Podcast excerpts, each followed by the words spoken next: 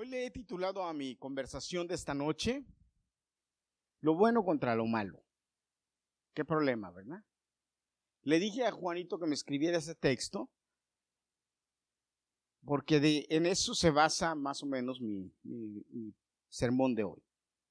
¿Qué cosa es? Hay una canción que canta Marcos Witt, yo no sé si alguno de ustedes la han oído o se acuerdan de ella, que es, dice, ¿en quién puedo confiar? ¿En quién puedo confiar? ¿Alguien la ha oído? ¿Mm?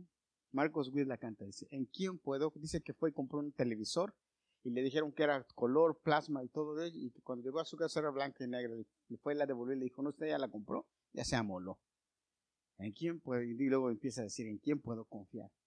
¿En quién podemos confiar? La pregunta de esta noche es, ¿en quién podemos confiar? ¿En quién se puede confiar? Hoy en día en este mundo, ¿en quién se puede confiar? ¿Realmente confiamos en alguien? ¿Jóvenes realmente confían en alguien?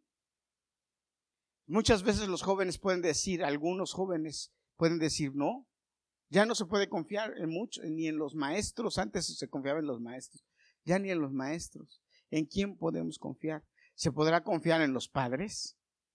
Yo le digo a mis hijos siempre, si cuando te metas, si te metes un día en problemas, si te metes un día en problemas, ven donde mí, que yo te voy a ayudar a salir del problema, no importa el problema. Dije, a lo mejor no me gusta y te regaño, pero te voy a ayudar a salir del problema. Y le digo y le repito, y nadie te va a ayudar mejor que yo. O sea, ¿qué le estoy diciendo? Confía en mí. Pero a veces eh, hay, los chamacos se meten en problemas y el último que se entera es el papá.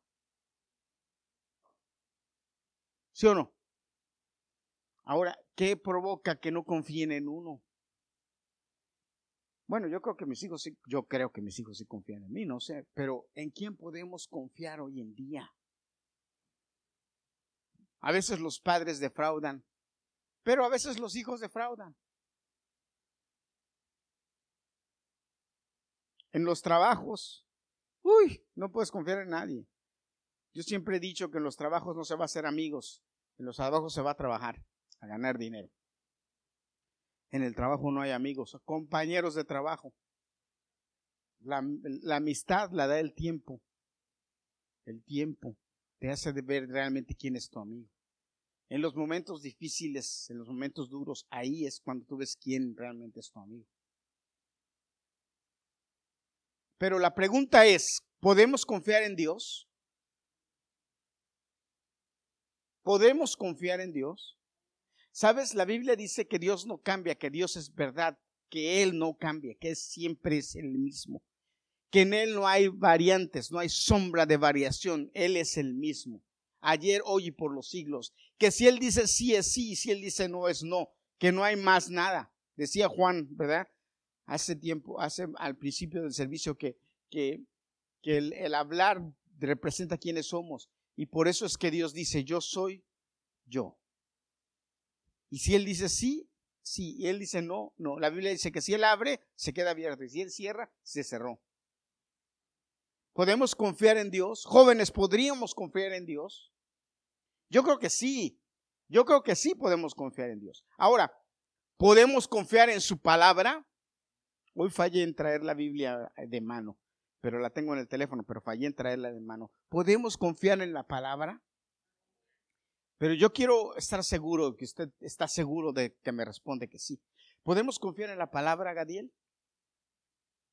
No te oigo. Eh, eh, eso no me dice nada. ¿Sí o no? Liliana, Ángel, ¿podemos confiar en la palabra? Adolfo, ¿podemos confiar en la palabra Naomi? Lucy, ¿podemos confiar en la palabra? Jacob, te lo digo en inglés. We can trust the word of God. ¿Podemos confiar en la palabra de Dios? Sí. Jire, ¿tú qué crees? ¿Podemos confiar en la palabra? Jire, right? Jire. Es que yo me yo relaciono tu nombre con Derek Jire. Por eso, me acuerdo de tu nombre. Porque es el mismo nombre, ¿no? Derek. ¿Podemos confiar en la palabra? Eso es lo importante. Heidi, Liz, sí. Michelle, ¿podemos confiar en la palabra? Carolina, ¿podemos confiar en la palabra? Juan, Cris, ¿podemos confiar en la palabra? ¿Estás seguro? Inés, Lorenzo, Lorenzo sí. ¿Sí? La palabra, gracias a Dios, no es europea, ni mexicana, ni dominicana, es la palabra, es del cielo. Daniela, ¿podemos confiar en la palabra? Ok, entonces si ustedes dicen que sí, fíjense lo que les voy a decir. Por, por algo les pregunto, somos poquitos y pude preguntarles a todos, pero hay una razón por la cual me gustó preguntarles a todos. Porque miren, ¿cuántos quisieran tener la garantía de que todo les salga bien? De que, escucha lo que te digo, de que todo lo que haga me salga bien. Todo. ¿Cuántos han oído gente que dice, es que a mí todo me sale mal? Perdón, pero yo digo, es que hay cada inútil que todo le sale mal. ¿De verdad? No, hay gente que dice eso, lo dice, y lo, y lo malo es que lo dice y lo va publicando. Y de verdad todo le sale mal, pero lo peor de todo es que lo va publicando. Es que a mí todo me sale mal. Y de verdad todo le sale mal. Ahora hay gente pesimista que no todo le sale mal, pero dice que todo le sale mal. ¿Verdad? Pero habemos muchos que la mayoría de las cosas nos salen bien y algunas pues hay, pero hay una garantía para que todo te salga bien. Joven, jovencito que estás escuchando, yo espero que Michelle me esté poniendo atención a que esté ahí acostadita, pero que me esté poniendo atención. Yo te digo algo, la Biblia tiene una garantía para que todo te salga bien. Y mira, te voy a dar algunas ideas. Por ejemplo, ¿qué trabajo, qué, a qué profesión me voy a, dedicar? Qué interesante, ¿verdad? Que no, no ah, es que me equivoqué de profesión ya cuando tienes 50 años. Te diste cuenta que te equivocaste de profesión. Ay, que me equivoqué de marido, ya que tienes 10 hijos y vienes a decirme que te equivocaste de marido. o de esposa.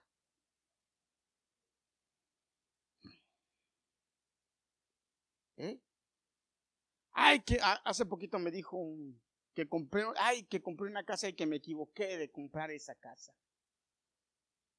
Estaba hablando con el esposo de, de, la hermana Anita y me decía, es que es un problema, o con quién no era. Que un problema tener una casa y decir, ay, es que me equivoqué de casa. Cierto, sí.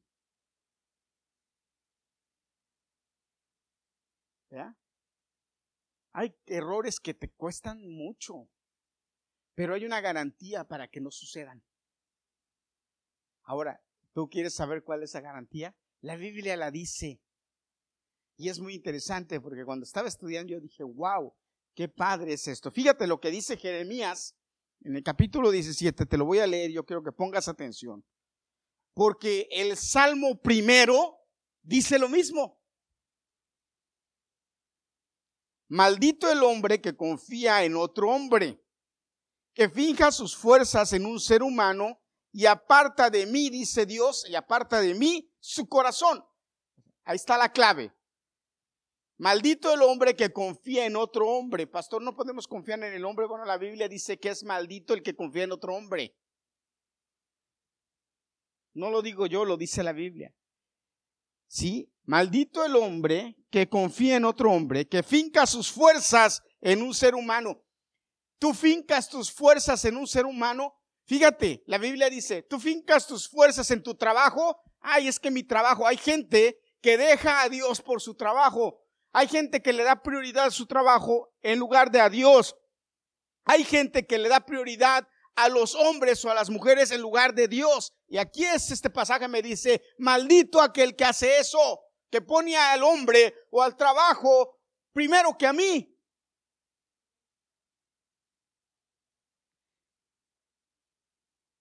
Y aparta de mí su corazón. Y luego dice, ese hombre será como la retama en el desierto,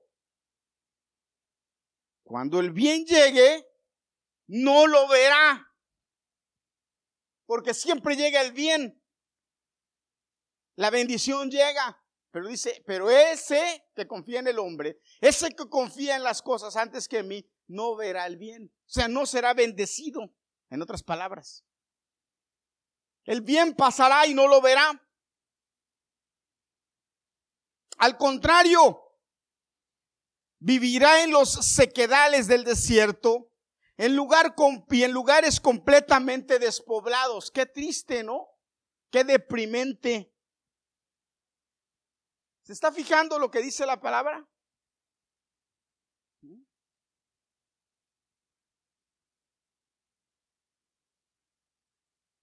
Amén.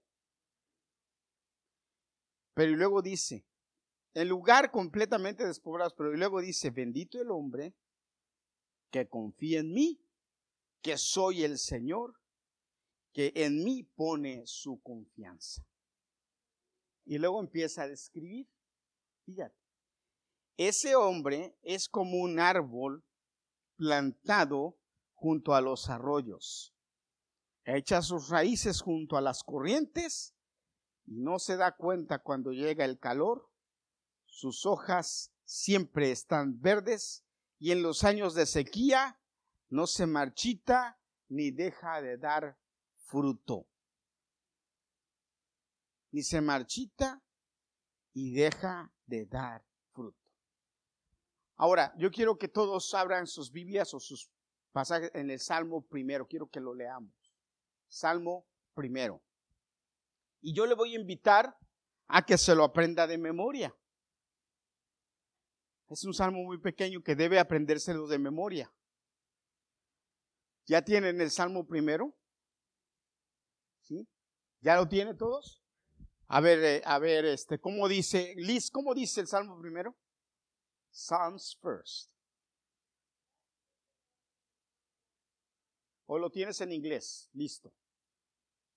Listo. ¿Cómo lo, tiene, cómo lo tienes tú, Lucy? ¿Cómo lo tienes tú, Juan? Amén. De escarnecedores se ha sentado. ¿Qué vamos a decirlo? Vamos a, a, todos juntos, ¿ok? Bienaventurado. Si tú lo tienes en inglés, dilo en inglés, que debe ser diferente, pero no importa. Bienaventurado el varón que no anduvo en consejo de malos, ni estuvo en camino de pecadores, ni en silla de escarnecedores ha sentado, sino, ¿verdad? Que en la ley de Jehová está su delicia y en su ley medita día y noche. Será como árbol plantado junto a corrientes de agua que da su fruto, dígalo fuerte, a su tiempo y su hoja no cae. Y luego esto es lo que más me gusta.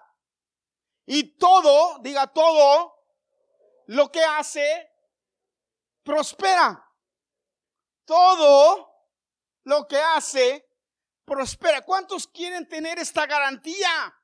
De verdad, Lorenzo, Gadiel, Daniela, Liz, Heidi, Ángel, Naomi, Chris, ¿cuántos quieren tener esta garantía? Todo lo que hago prospera. Déjenme decirles algo, jóvenes. Yo llegué a este país con las manos vacías. Llegué a John F. Kennedy una mañana de marzo. No tenía dólares en mis pantalones. Creo que lo que tenía, creo que eran como 50 pesos mexicanos en aquel tiempo, que han de haber sido como dos o tres dólares, si no me equivoco. Cuando yo salí del avión a la sala del aeropuerto, vi soleado el día, muy soleado, una mañana de marzo soleada, yo dije, qué rico, y traía un suéter de esos suéteres de, de lana delgaditos. Y dije, qué rico está el día. Y cuando salí dije, qué rico, qué frío está. Marzo, a principios de marzo. Y no traía nada más que ese suéter. Y cuando salí tenía un frío que me estaba congelando. Así llegué a este país. Con una deuda de, dos mil dólares que, ah, que me eché para poder llegar. Y desde ese día Dios me empezó a bendecir poco a poco más y más. Pero ¿sabes qué, joven? Llegué a tener tres trabajos para poder, para poder pagar lo que yo necesitaba, para poder pagar mis, mis gastos en mi casa, ¿verdad? Y lo único que yo le decía a Dios es dame fuerza para trabajar. Pero Dios no solamente me dio fuerza, porque la Biblia dice en el Salmo, es todo lo que hace prospera. Me empezó a cambiar de trabajos poco a poco, a moverme de trabajos.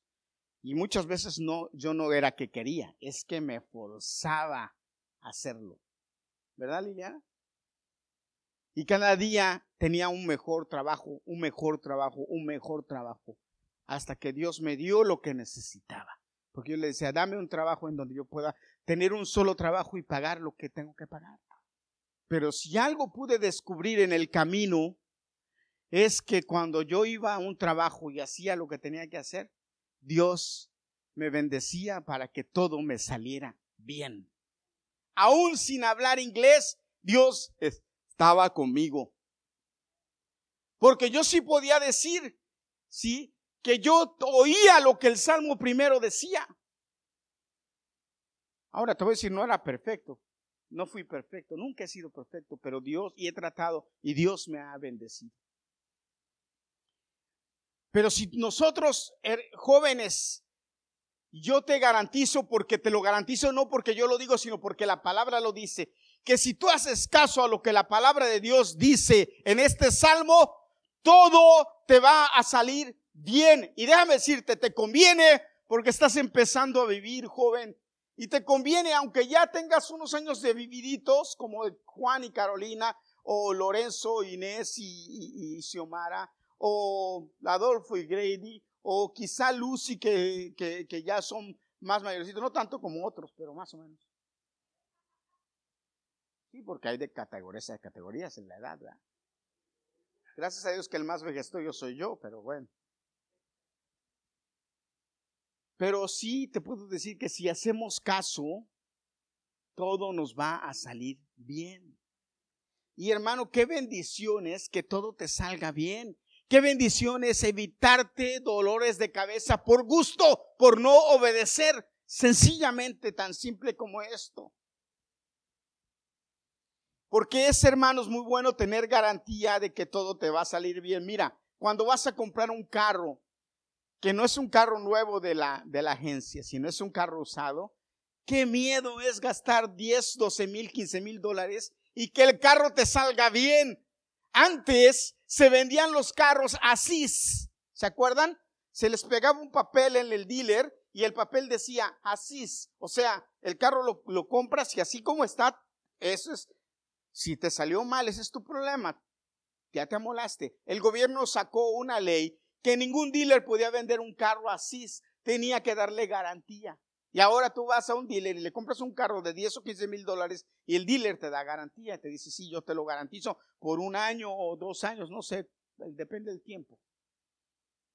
Pero te lo garantizan. O sea que si se te daña el motor o se te daña algo principal del carro, el dealer se hace responsable. Claro, no, si se te poncha una llanta, tú la cambias, pero si se te daña algo que realmente va a afectar el funcionamiento del carro, el dealer te lo arregla.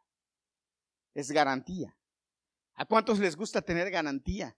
Nos interesa tener garantía. Yo compré un carro y le puse una garantía de 10 años. Me querían transar vendiéndome una garantía de 3 años. Cuando yo le dije, ¿por qué me estás vendiendo una garantía de 3 años cuando el dealer oficialmente me da una garantía de 3 años? ¿Por qué me estás queriendo vender una garantía de 3 años? Cuando el dealer me lo da. Él me dice, oh, que mira, una garantía de 3 años y te echan un rollo.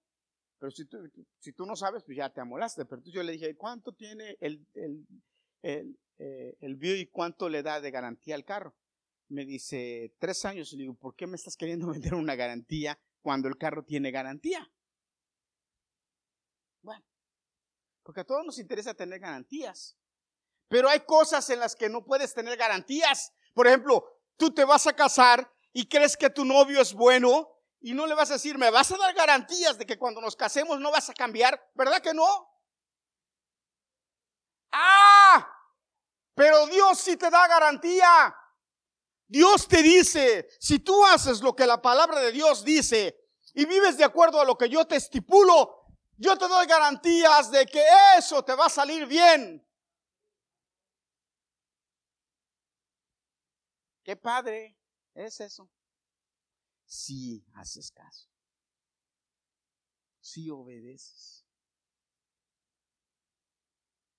Ay, pero ¿y si me sale mal, pastor? Eh, la garantía es de Dios, es que tú vas a estar bien. Que no importa lo que pase, tú vas a estar bien. Mira, tres cosas. Primero, no juntarse con los malos. Ay, pastor, pero no te juntes con los malos. No tienes nada que hacer con los malos. Dice Proverbios. Proverbios dice que el que anda con malos, malo es. Así dice. El que anda con malos, malo es. Pero el que anda con buenos, puede llegar a ser bueno. Si tú tienes un amigo o una amiga que es malo, no te juntes con él. Ay, pastor, pero entonces, ¿dónde está el amor de Dios? Sí, espérate, espérate. Una cosa es el amor de Dios y otra juntas, cosas son las juntas. ¿Por qué? Porque la Biblia lo dice, las malas conversaciones corrompen las buenas costumbres. Si tú le enseñas buenas costumbres a tu hijo en tu casa, que espero que lo hagas, de acuerdo a lo que la palabra de Dios dice, y tu hijo se junta con malas juntas, él va a olvidarse de lo que tú le enseñas por los amigos.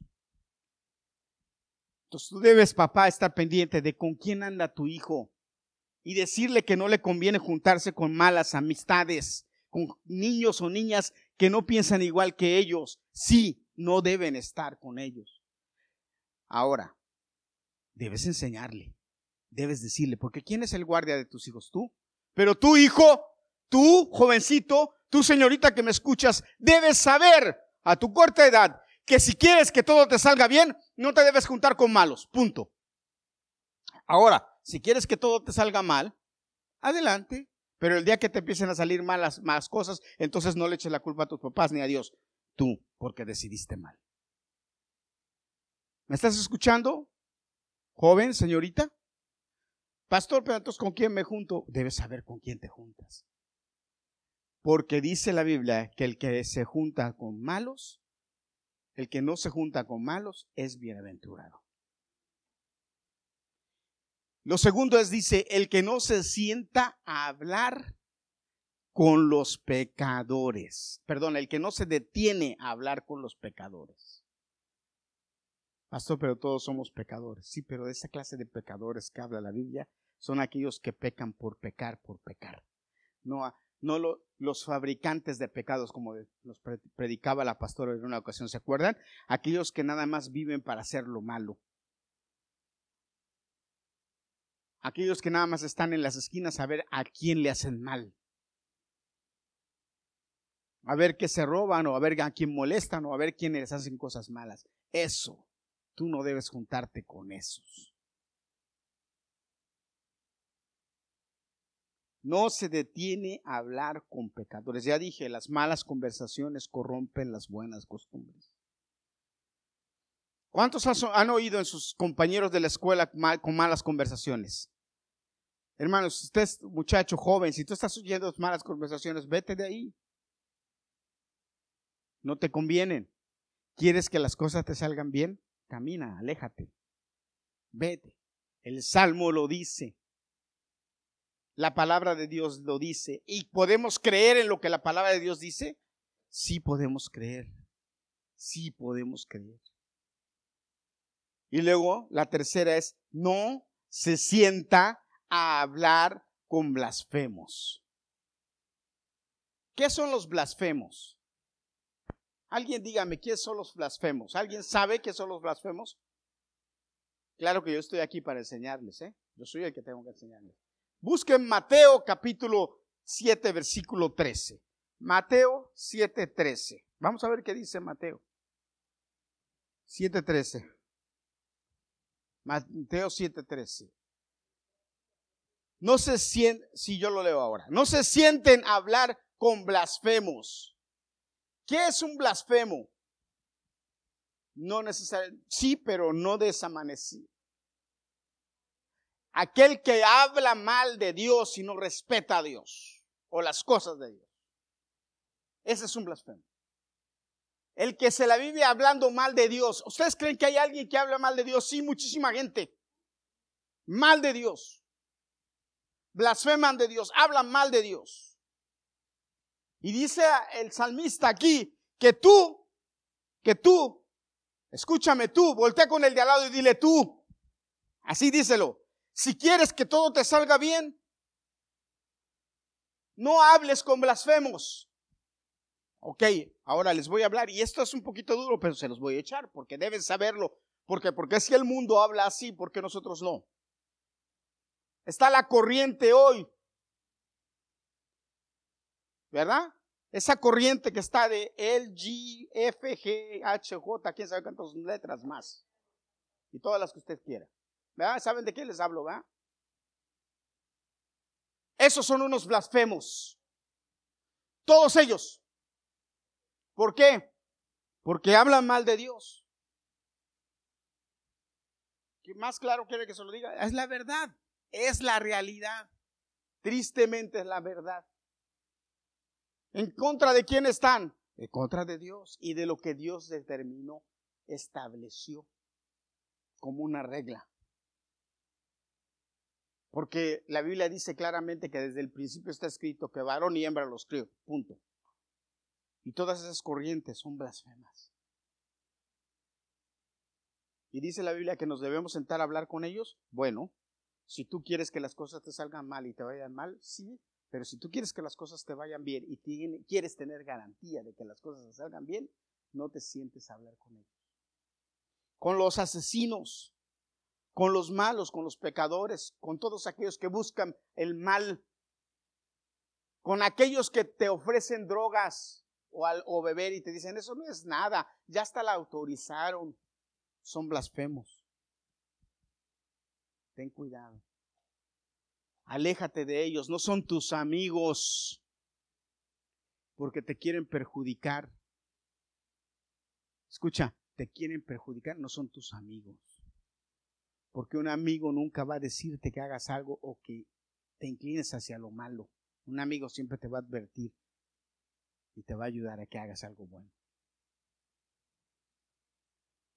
Y apréndete algo, joven señorita. Tus papás son amigos tuyos. Tú no eres amigo de tus papás, pero ellos sí son tus amigos. Ellos son tus papás. ¿Me explico? Pero si tú quieres un amigo de verdad, el papá puede ser un amigo tuyo, aunque ellos no son tus amigos. Tú puedes ser amigo de ellos, pero ellos no son tus amigos. ¿Me explico lo que te digo? ¿O no? Tú quieres joven amigos, puedes confiar en tus papás como amigos, pero tus papás van a ser tus papás, no son tus amigos, son tus papás es diferente. Porque hay papás que dicen, oh, yo soy amigo de mi hijo. No, no, tú no eres amigo de tu hijo, tú eres su papá. Pero tu, hijo puede ser tu amigo, o sea, puede tener la confianza que quiere tener con un amigo contigo. Te lo voy a explicar de otra manera. Hay jóvenes que no van con el papá porque dicen, oye, ¿qué me va a decir? Y van con un amigo. Bueno, los jóvenes deben sentir la confianza de ir con el papá como, como, ir con un amigo y decirle, me está pasando esto. Y yo le digo a mis hijos, a lo mejor no me va a gustar lo que me dices, porque soy tu papá, pero te voy a ayudar. Y te voy a sacar del problema, o voy a tratar lo mejor que pueda. ¿Me explico de cómo estoy hablando? Pero si tú quieres que te vaya bien, volviendo al texto, es no te sientes con ellos. ¿Cómo dice el Salmo? Bienaventurado. ¿Sí? Bienaventurado el joven, el varón, el hombre, la mujer, que no anduvo ¿eh? con los, en consejos de malos, oyendo a los malos, ni estuvo en camino de pecadores, ni en silla de escarnecedores se ha sentado. Ahora, ¿cuáles serán los caminos de pecadores? Pregunto. Porque eso es interesante ver. Camino de pecadores. ¿Cuáles serán los caminos de pecadores hoy en día? En, esto, en este siglo XXI. ¿Cuáles, ¿Cuáles serán los caminos de pecadores? A ver, díganme. Bueno, el adulterio es un hecho, pero el camino de pecador, por ejemplo, ¿cuál es? Lo que me lleva al pecado. ¿Dónde? ¿Irse a dónde? ¿Irse a dónde? Como dicen en México que a mí me da risa, que ya le han cambiado el nombre y lo ponen tan high cuando es un es un nombre tan feo, al antro. que antes un antro era lo peor que había y ahora le llaman al antro, a maladisco. Vámonos al antro y es lo peor que hay. Ese es camino de pecadores. ¿Por qué es camino de pecadores? Porque ahí es donde pecan todos. Pero yo me pregunto, ¿qué tiene que hacer un cristiano o un hijo de cristiano en un antro, en una discoteca? ¿Qué tiene que hacer ahí? Me dice, pastor, entonces no tengo que ir ahí. Bueno, yo te pregunto, ¿qué tienes que hacer ahí? Me acuerdo de cuando fuimos a Colombia, cómo me da risa. Nos hicieron una escala en, en, un antro. Y le dice Marix a Julio, vamos a, nosotros nos salimos y nos fuimos a caminar, a comer. No entramos, no, no entramos, nos dejaron el autobús ahí enfrente y nosotros nos fuimos a comer. Pero entonces le dice Marix a, Julio, vamos a entrar. Y Julio le dice, ese es un lugar de pecadores, ese es un lugar malo. Y quién sabe qué tanto y le dice Julio. Y a rato lo encuentran ahí en el antro con maracas y tocando y todo, adentro. Bendito Dios. Hasta video le tomaron. Pero ya hablando en serio, ¿qué tienes que hacer joven en un antro? Ese es camino de pecadores. Usted me puede decir a mi pastor, pero usted, eso es ser exagerado. No, hermano, perdóname. Eso es perder la garantía, escúchame, es perder la garantía de que todo me va a salir bien. Punto. Ahora, Dios no te va a detener ni te va a poner un ángel, así como se lo puso a Balaam, el ángel, para que no caminara, ¿verdad? Dios te va a dejar pero la sentencia está aquí. La sentencia está ahí en el Salmo. Y el día de mañana que las cosas te salgan mal, entonces no le eches la culpa a Dios, ni le eches la culpa a tus papás, ni le eches la culpa, échate la culpa tú, porque yo decidí mal. ¿Sí o no? ¿Estamos o no estamos? Porque mira, yo le tengo una garantía a mi carro ese que tengo, el Buick. Tiene una garantía de 10 años. Porque al final le compré una garantía de 10 años. Pero la garantía tú debes leerla y tener cuidado de lo que... Porque si alguien le mete mano a ese carro, que no sea el dealer, el encargado, tú pierdes la garantía. Por ejemplo, se me dañó algo, yo por ahorrarme unos pesitos lo llevo a un lugar en donde no, no, tiene que ser el dealer, se lo llevo a otro lugar. Y luego lo llevo al dealer por alguna otra cuestión. El dealer dice, pero este carro le pusieron la mano.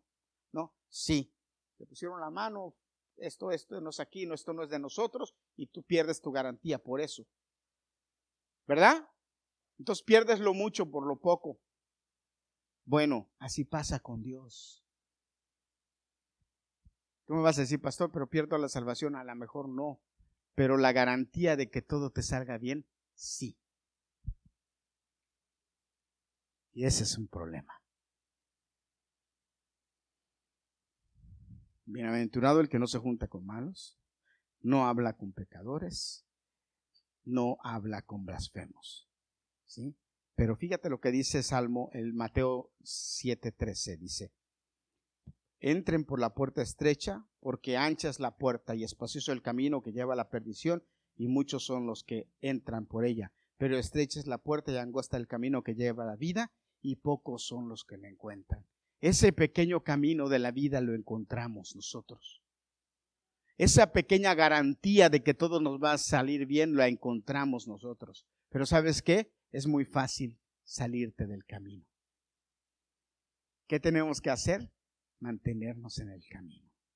La tentación de salirnos es mucha. Se nos presenta en cualquier momento y en cualquier situación, pero nosotros que debemos mantenernos para que todo nos salga bien. Mantenernos en el camino.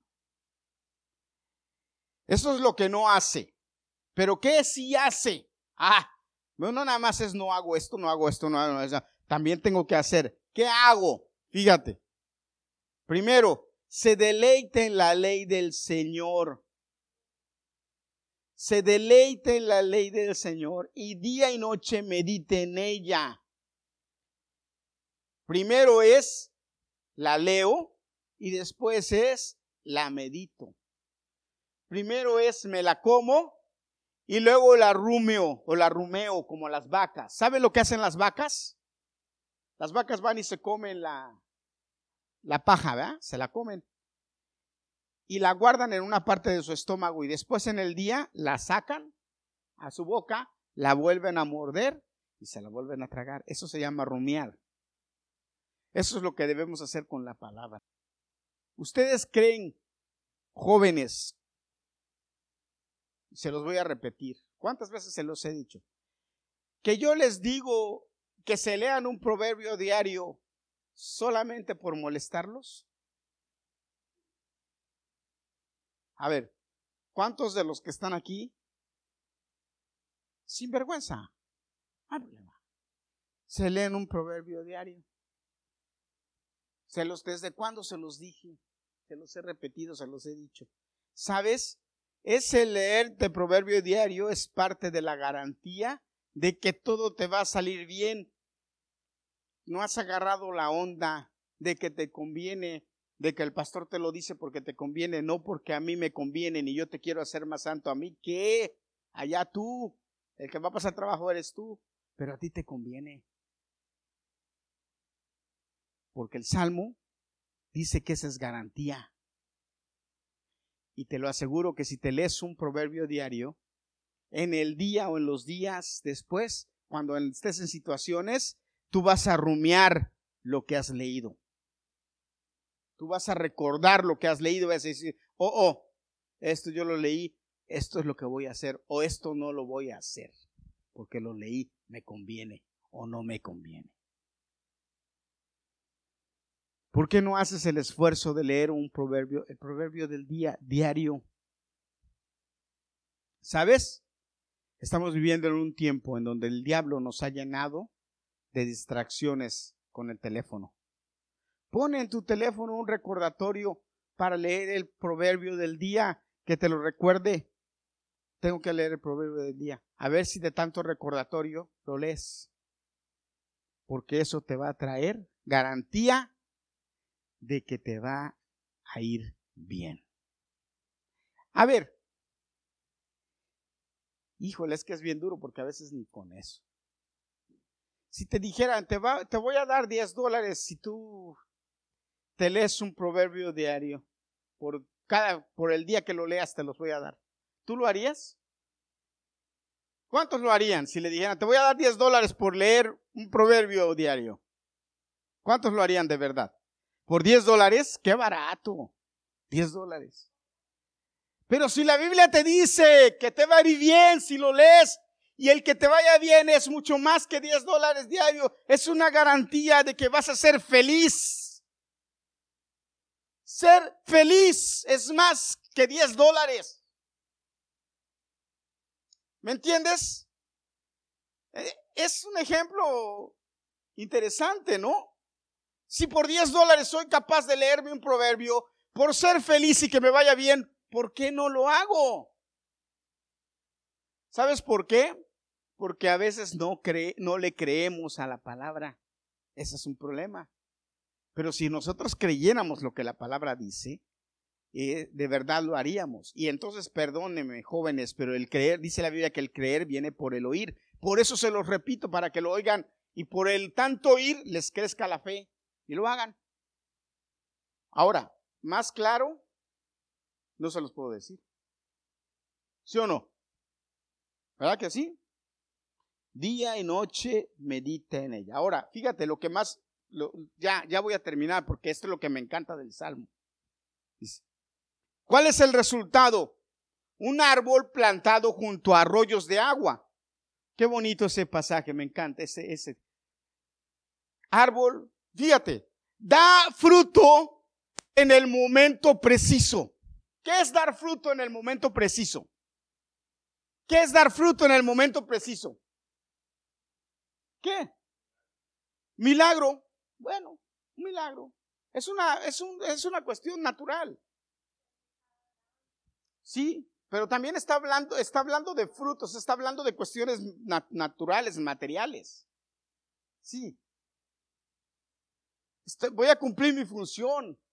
voy a cumplir con mi cometido, voy a cumplir con lo por, por lo cual fui traído a esta tierra, con las cosas que tengo que hacer en esta tierra, todas espirituales, materiales, eh, con mis papás, con mis hermanos, como hijo, como padre, como esposo, como esposa, como todo, en su momento. Me voy a casar en el momento preciso.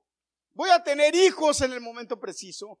Voy a tener una carrera en el momento preciso. Voy a hacer, voy a tener un trabajo en el momento preciso. Todo me va a salir bien. Voy a dar fruto en donde esté en el momento preciso, porque nosotros damos fruto en diferente lugar. Voy a dar fruto en mi casa, voy a dar fruto en mi trabajo, voy a dar fruto en mi escuela. De tal forma, ahora, ¿qué pasa con el que da? ¿Cuál es el fenómeno que sucede con aquel que, árbol que da fruto? ¿Eh? La gente va y lo busca porque necesita de él. La gente va y lo busca porque le gusta el fruto de él. La gente va y lo busca porque le gusta comer de él. La gente va y lo busca porque le gusta estar donde él. Ese es el primer resultado. Fíjate, joven, si haces lo que el Salmo dice, el primer resultado es ese. La gente, las señoritas sobre todo se pelean por ser populares.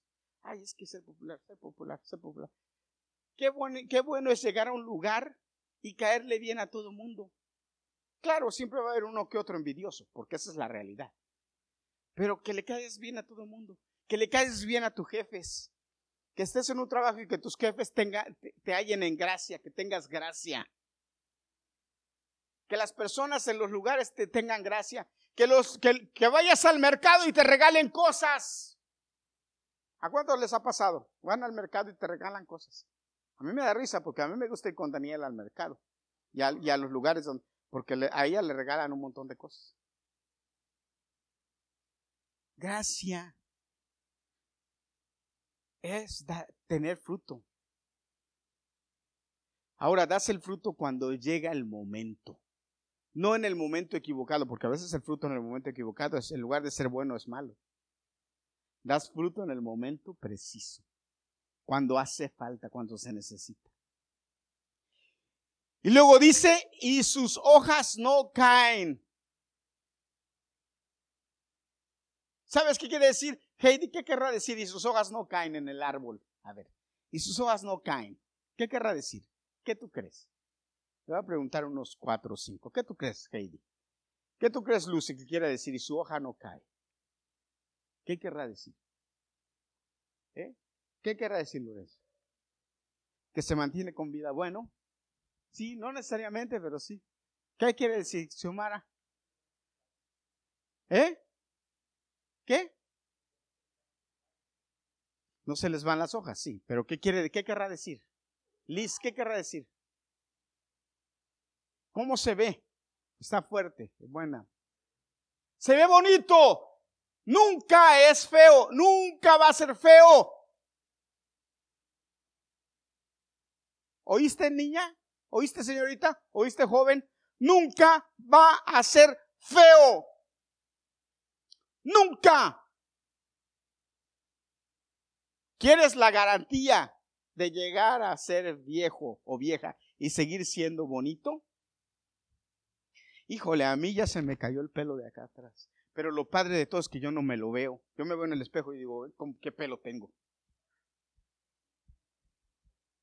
En serio, solamente cuando, ah, ah, cuando estaba viendo las fotos de mi, de, mi, de mi aniversario que me la tomaron por atrás, yo, regañé al fotógrafo, es por delante, cuate, tómame por delante, no detrás no se pone feo.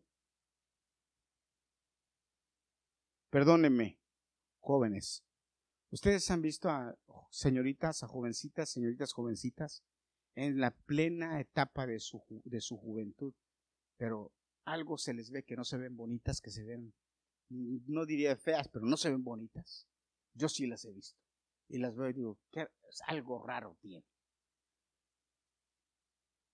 Porque la Biblia no se equivoca. Porque cuando tú estás conectado con Dios y el Espíritu Santo, la belleza se te nota en la cara. Se te nota. Porque el Espíritu de Dios te hace ver mejor. Créemelo. Porque la Biblia, lo, la Biblia te lo garantiza. Y lo último, y lo que más me importa, por lo que quiero, te he dicho todo lo que te he dicho, y todo lo que hace, le sale bien. Todo lo que hace, prospera. Todo lo que hace, le sale bien. Todo. Qué garantía, ¿no? Qué garantía de que todo lo que hagas te salga bien. Yo no sé si tú quieras hacer esto, pero yo sí. Yo sí. Lo único que hay que hacer es hacer lo que el Salmo dice. Bienaventurado el varón que no anduvo en consejos de malo, ni estuvo en camino de pecadores, ni en silla de escarnecedores se ha sentado, sino que en la ley de Jehová está su delicia y en su ley medita día y noche. Será como árbol plantado junto a corrientes de agua que da su fruto a su tiempo y su hoja no cae y todo lo que hace prosperará. Ahora, después el Salmo termina diciendo que esos buenos van a estar con Dios y van a ver la vida eterna. Pero ¿sabes qué dice de los malos? ¿Sí? Pero a los malos, su fin será malo. Los malos, su final va a ser malo. Porque quizás los vas a ver que están bien por un tiempo, pero el final de ellos va a ser malo. Ellos van a terminar mal porque la Biblia dice esto. Y si la Biblia lo dice, yo lo creo. Hermano, yo no quiero terminar mal. Yo quiero que me vaya bien. Y como siempre les he dicho, este camino de cristianos no es solamente para llegar al cielo y vivir en el cielo gloria, sino es para vivir bien aquí. Porque si no nos sirve para vivir bien aquí, entonces ¿de qué sirve? ¿Para ir al cielo? Oye, esa no es la idea de Dios. La idea de Dios es bendecirte desde que estás aquí porque Él está contigo ya. Eso significa que el reino baje y esté contigo. Eso. ¿Cuál es la clave? Ahí está. Vamos a despedirnos, póngase de pie.